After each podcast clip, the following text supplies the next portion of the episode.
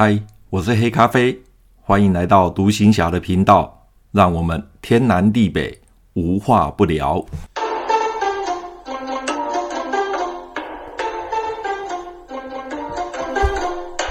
今天要聊的话题呢，是我在马祖当兵的时候，呃，遇到的一个很特殊的任务，叫做清运。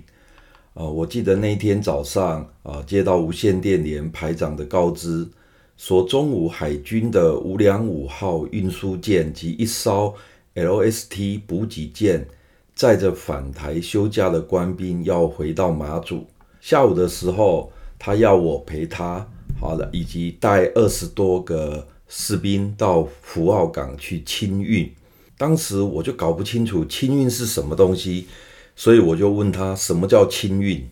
他说就是将船上的货物搬下船。主要是由于由港口连的呃卸载部队来负责，我们只是出人力来协助帮忙而已。由于我从来哦、没有清运过，也不知道清运的整个过程还有它的流程是怎么样，所以这一次呢算是见习哦、跟着这位比较资深的排长一起到福澳港去哦、来见习什么叫做清运。到了下午的时候，我们大概召集了约二十名士官兵的公差，就从连上出发。啊，我们徒步走海线公路，一直走到福澳港。这一段路说远不远，说近也不近，大概走了快一个小时啊。大概我印象中，大概四十分钟到一个小时。到了清水的时候，我老远就看到五两五号运输舰。停留在码头边，这是五两五号军舰带我来马祖之后，我第一次再见到它的身影。对于五两五号军舰，我有很深的怀念。呃，再次看到它，就让我想起当晚在船上的那一夜。到了港口边，大伙先通过安检，接下来就到码头边席地而坐。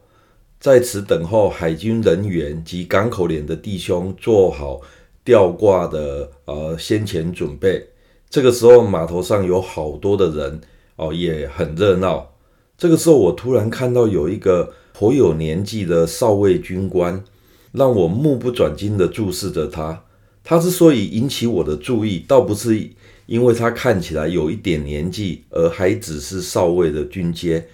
重点是。他肩膀上挂的兵科，竟然是军友的兵科。啊、我在台湾啊、看过很多兵科，除了在啊、受训的时候，在学校受训的时候，我们有一个军队的呃兵科的介绍。那我在当兵的过程当中，大概陆军所有的兵科我几乎都看过了，连那个非常罕见的测量兵科，还有行政兵科，我都看过。唯独军油兵科，这个是我是第一次见到哦，这是我在台湾从来没有见过军油兵科，那这是我第一次在马祖看到军油的兵科，呃，非常的稀奇。那这个军油兵科呢，呃，我有在网络上抓到一个截图，啊，我把它放在我的部落格上面，呃，有兴趣的朋友可以到我的部落格去看一下那个军油兵科长什么样子。我们后来就在呃船上啊、在那个岸边在等候，那等候的时间哦蛮久的，大概也在在码头边坐了半个多小时左右哈、哦，大概是将近半个半个多小时。那整个吊挂作业在就已经就绪了。那海军的吊挂人员呢，在吊车上就位。那五两五号军舰的后甲板就整个掀起来了。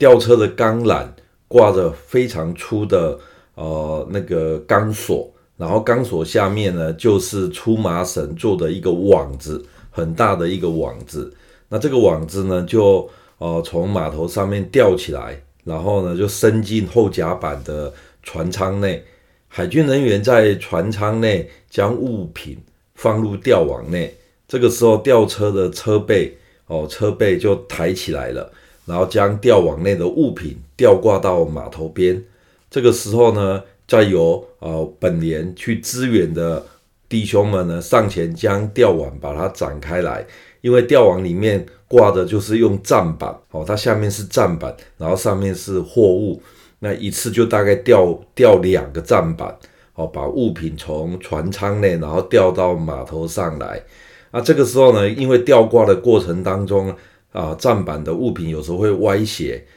下到码头上的时候，啊，网子打开，我们再把物品把它摆正。那这个时候在码头上有港口连的弟兄呢，开着一台推高机，那就把站板整个撑起来。那码头边就有两吨半的军用卡车在那边待命着。那这个时候呢，再把吊挂起来的。呃，那个站板上面的货物啊，连同站板一起放到呃军用卡车上面哦，那就就这样子，整个港口呢，呃，就是一排的呃军用卡车在旁边待命着。那整个吊挂作业呢，呃，非常的顺利哦，也它的程序事实上大概因为一个月大概有三班船，所以他们吊挂的整个程序啦，还有呃操作的手法。都非常的专业，而且呢，呃，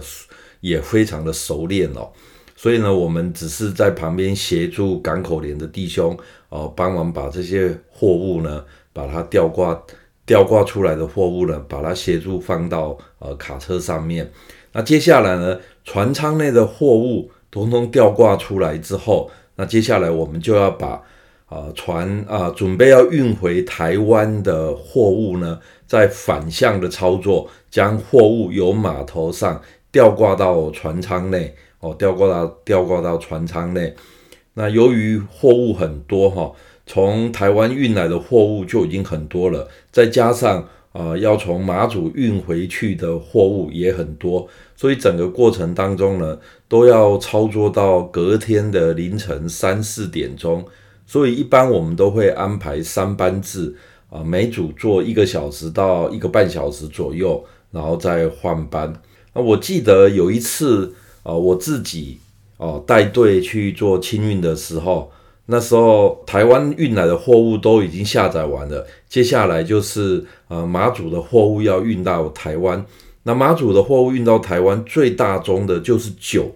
一般我们都会知道金门的高粱酒很有名。那在马祖的时候呢，呃，马祖的大曲酒也是非常有名的。我记得有一次在吊挂呃马祖的大曲酒吊到船舱内的时候，这个时候呢，我们就在船舱内哦去接下接吊挂下来的货物。这个时候因为可能吊挂呃有一点不是很稳定，结果货物下来的时候就有好几箱酒就掉下来。那其中有一箱酒呢，整个里面的酒都打破了，那里面都是马祖的大曲酒，那瞬间呢，整个船舱哦，海军的那个军舰的船舱里面全部都是酒香味哦，全部都是酒香味。我那个时候才才体会到哦，马祖大曲真是很香，它整个船舱都是大曲酒的的味道。那我们这些阿兵哥呢，他们大概也是哦，对酒很。很有研究啊！看到酒破掉之后，赶快上前去把酒啊、拿起捞起来，他们生怕那些酒浪费掉了啊、这个时候港口连有一个上尉军官看到我们在把那个破掉的酒弄起来的时候，他特别叫我们要小心一点。他说破掉的酒可以给我们喝，但是好的酒请我们把它摆好哦，再重新放到箱子里面。那他也特别嘱咐我跟士官兵讲。破掉酒你们要喝可以，但是注意那个玻璃的碎片哈，玻璃的碎片啊，因为我本身不喜欢喝酒，我也不喝酒，但是呢，那一次在马祖的船舱里面闻到那个大曲酒的香味，真的是很香。后来阿兵哥呢，跟我去的那个阿兵哥，他就倒了一点点给我，我就喝了一口。哦，真的是那个酒精浓度，我印象中如果没记错的话，马祖大曲的酒精浓度大概有七十度。马祖大曲真的很好喝，我这种不喝酒的人喝到那个马祖大曲，真的觉得非常的好喝。特别是冬冬天哦，冬天喝呃马祖大曲那种烈酒的话，真的是有保暖的呃功用哦，所以。在整个清运过程当中，这也是我曾经遇到过的一个小插曲。那么清运工作呢，在夏天的时候还好，天气虽然很炎热，但是有海风吹，其实还蛮舒服的。啊，清运最怕的就是冬天。去冬天清运的话，啊，尤其我们都是在海边哦，在海边，所以那个天气非常的冷，而且风又大，所以呢，冬天清运的时候呢，我都会安排那个呃轮班的弟兄们哦，他如果啊不是上啊不是正在线上作业的弟兄们，我都会安排他们到呃船舱里面去休息去睡觉。那么每一次清运呢，都要清到隔天的清晨。所以回到连上之后，可以补休半天，也就是隔一天的中午十二点以前是可以回去补休的。那另外到了晚上十一点的时候，啊，连部会派人送宵夜来给工作的弟兄们吃。其实后来我清运几次之后，我也蛮喜欢清运的，因为这总比在连上背执行好太多了，而且可以避开那些烦人的杂事，所以。啊，每一次无线电连啊，如果有清运的话，如果没有人、没有军官愿意去的话，我都会自告奋勇的说啊，由我来带队。好，所以清运呢，这是我在马祖当兵遇到一个很特殊的任务哦。虽然呃，说实话有点辛苦了，特别是冬天的时候有点辛苦，但是整个清运呢，其实是呃蛮有趣的。那我在 YouTube 的网站上有找到一个清运的影片，虽然它不是清运补给舰啊，五两五、五两六这种补给舰，它是清运的是 LST 啊的开口笑的补给舰的清运的影片哦。那清补给舰会比较辛苦，我听说曾经去清过补给舰的弟兄说，一般用补给舰运来的大部分都是工材。呃，就是钢筋、水泥或者是一些呃建材，所以清补给舰会比较辛苦。那我在马祖当兵这段期间哈，特别在呃无线电连呃这段期间呢，我都是负责清呃运输舰，就是人员运输舰，所以清运上来讲，跟清补给舰来相比较的话，算是比较轻松一点。好。那这个影片呢，我已经放在我的网站上。那有兴趣的朋友可以上去看一下哦，看马祖当年他们清运的整个情形啊，的确是很辛苦的。好，那对于曾经在马祖当兵的朋友来讲的话，那如果你有看到清运，或者是你曾经哦参与呃清运的话，你也可以看看啊这个影片来回忆一下当年在外岛。哦，担任清运时的那些甘苦，还有那些乐趣。今天我就介绍清运，就介绍到这边。好，拜拜。